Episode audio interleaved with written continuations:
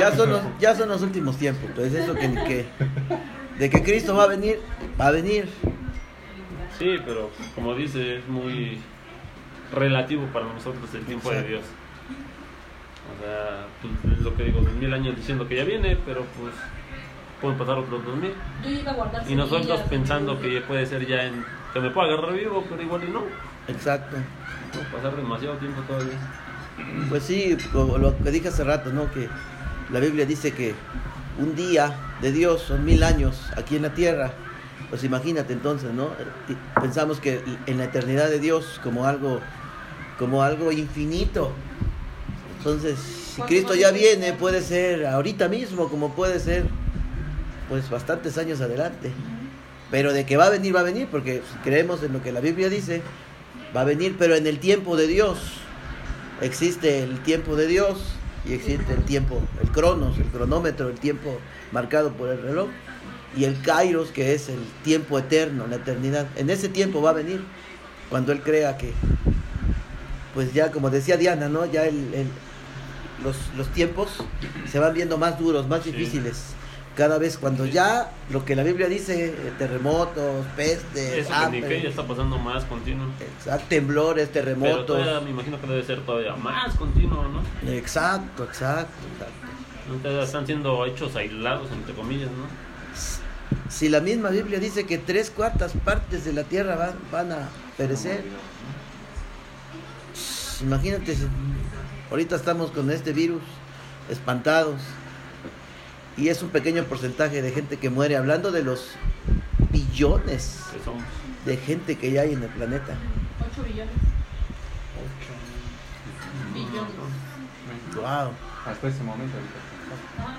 Ya después del virus, quién sabe cuánto. Vamos a volver a, va a volver a pasar el INEGI otra vez. Sí, a ver cuántos, cuántos quedaron, dicen, ¿no? En los memes. A ver cuántos quedaron. Sí, pero realmente este virus no está matando a nadie. O sea, en cuestión de. en porcentaje, mínimo, mínimo, mínimo. Exacto. Imagínate uno que sí acabara con, no sé, el 20% de los infectados. Ahí sí hubiera estado feo. Sí. Qué apocalíptico.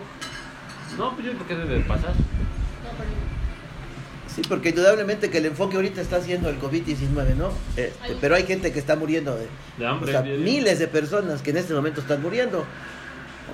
A lo mejor no hay una contabilidad exacta, pero ahorita el enfoque es el COVID-19.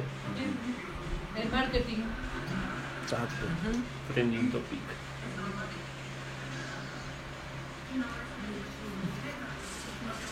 Sí, en realidad muere más gente de otros motivos que del virus. Exacto. Es más, yo creo que si todos se dejaran infectar, se mueren menos gente que de otros motivos.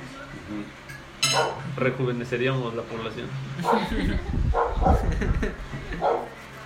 No, yo creo que confiando, confiando en Dios, teniendo esa plena confianza, yo creo que el cristiano y cualquier gente que, que escucha, ¿verdad? Puede acercarse a Dios en donde quiera. Porque pues Dios es, es espíritu, así dice la Biblia, y Él escucha a quienes claman a Él. No importa la, la religión, no importa el pensamiento, no importa incluso cómo, cómo estés viviendo.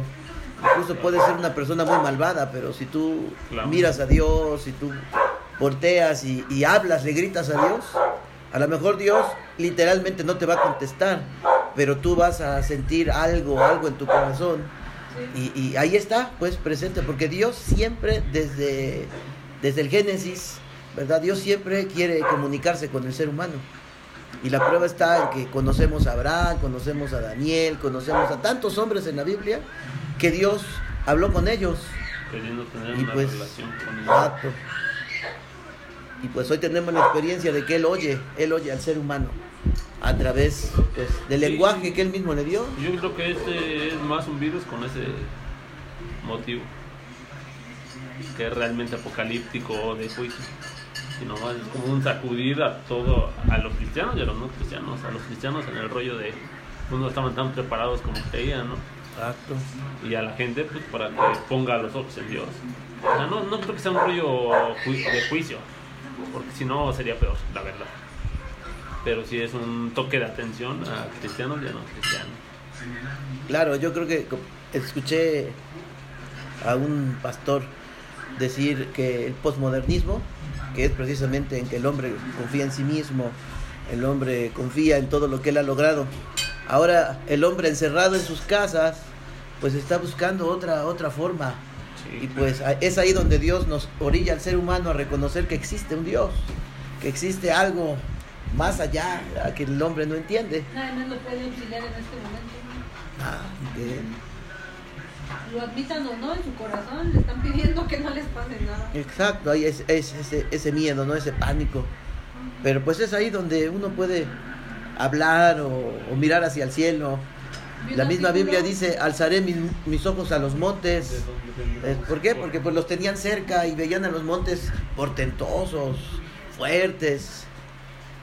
Siglos y siglos pasan y ahí está el monte. Dios ahí está desde la eternidad, solo que el hombre no lo quiere conocer como tal. Sí, un artículo que decía que las, las iglesias están capitalizando la pandemia. No lo, no lo quise poner público en el Facebook porque algunos pueden pensar que estoy publicando el artículo porque estoy a favor, pero solo es un artículo. Claro. Pero dice que los cristianos, bueno, que las iglesias están abusando de la pandemia para con miedo ir a evangelizar a los que están este, no convertidos y ganárselos.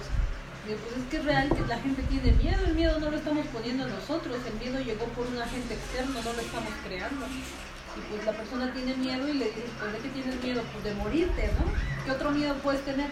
Y después de muerto, pues a dónde vas a ir, porque tienes conciencia, aunque no lo admitas, de que tienes eternidad. Te da- por eso te da miedo morirte, porque si no, ¿cuál sería el punto si dejas de existir y ya no sientes? Sí, yo creo que es toque de atención para las iglesias. Porque el único llamado que tenemos es ir y predicar el evangelio. Y ahora resulta que cuando podemos no sabemos cómo. Exacto. Entonces, Mm. ajá, real. Exacto. Nos los ponen de apechito y, ah, esperen, no sé cómo. Y ahí está, no, ahí está el meollo del asunto en que los cristianos deberían ahora aprovechar esta oportunidad diciendo cómo Cristo vino a su vida. O sea, cómo es que ha habido ese cambio, si es que ha habido el cambio, cómo, cómo- qué, experiencia ellos tienen hoy y qué experiencia tenían anteriormente de conocer a Dios, conocer a Jesús. Yo creo que ahí está la oportunidad que tenemos y que la misma sociedad a través de las redes pues diga, no, ese amigo es lo que está diciendo es verdad porque yo lo conocí como era antes. Porque pues también aquí sale la, la, la verdadera personalidad de la gente, porque tú puedes engañar a la gente en redes, pero tus vecinos, tu comunidad dice, pues eso que él dice es religión, porque pues sigue siendo el mismo, Eh, como que me quiere engañar con, con sus palabras o con su imagen, pero verdaderamente no es genuino, no es íntegro. Sí, una de las mejores formas de predicar es el ejemplo. Exacto, La transformación en uno. exacto. Si esa metamorfosis, esa transformación, pues se va dando en un proceso. En algunos se da automático, Sí, pero en algunos se da en un tiempo. proceso. En un proceso largo, a lo mejor un año, dos años. Pero lo importante es que Dios esté trabajando en tu vida. Sí, en el testimonio ahorita de la paz que hay en una casa, ¿no? Otra casa toda así, misterio, y en esta casa, no, pues aquí tranquilos, o sea, está pasando, pues está pasando, pero tampoco es el fin del mundo, ¿no? Y a lo mejor esa paz que digan acá y como que porque ustedes no sienten que se van a morir en cualquier momento, y la paz que transmite uno puede ayudar también a los demás, a que se calmen, Sí, sí, sí. no gritar, correr en círculos.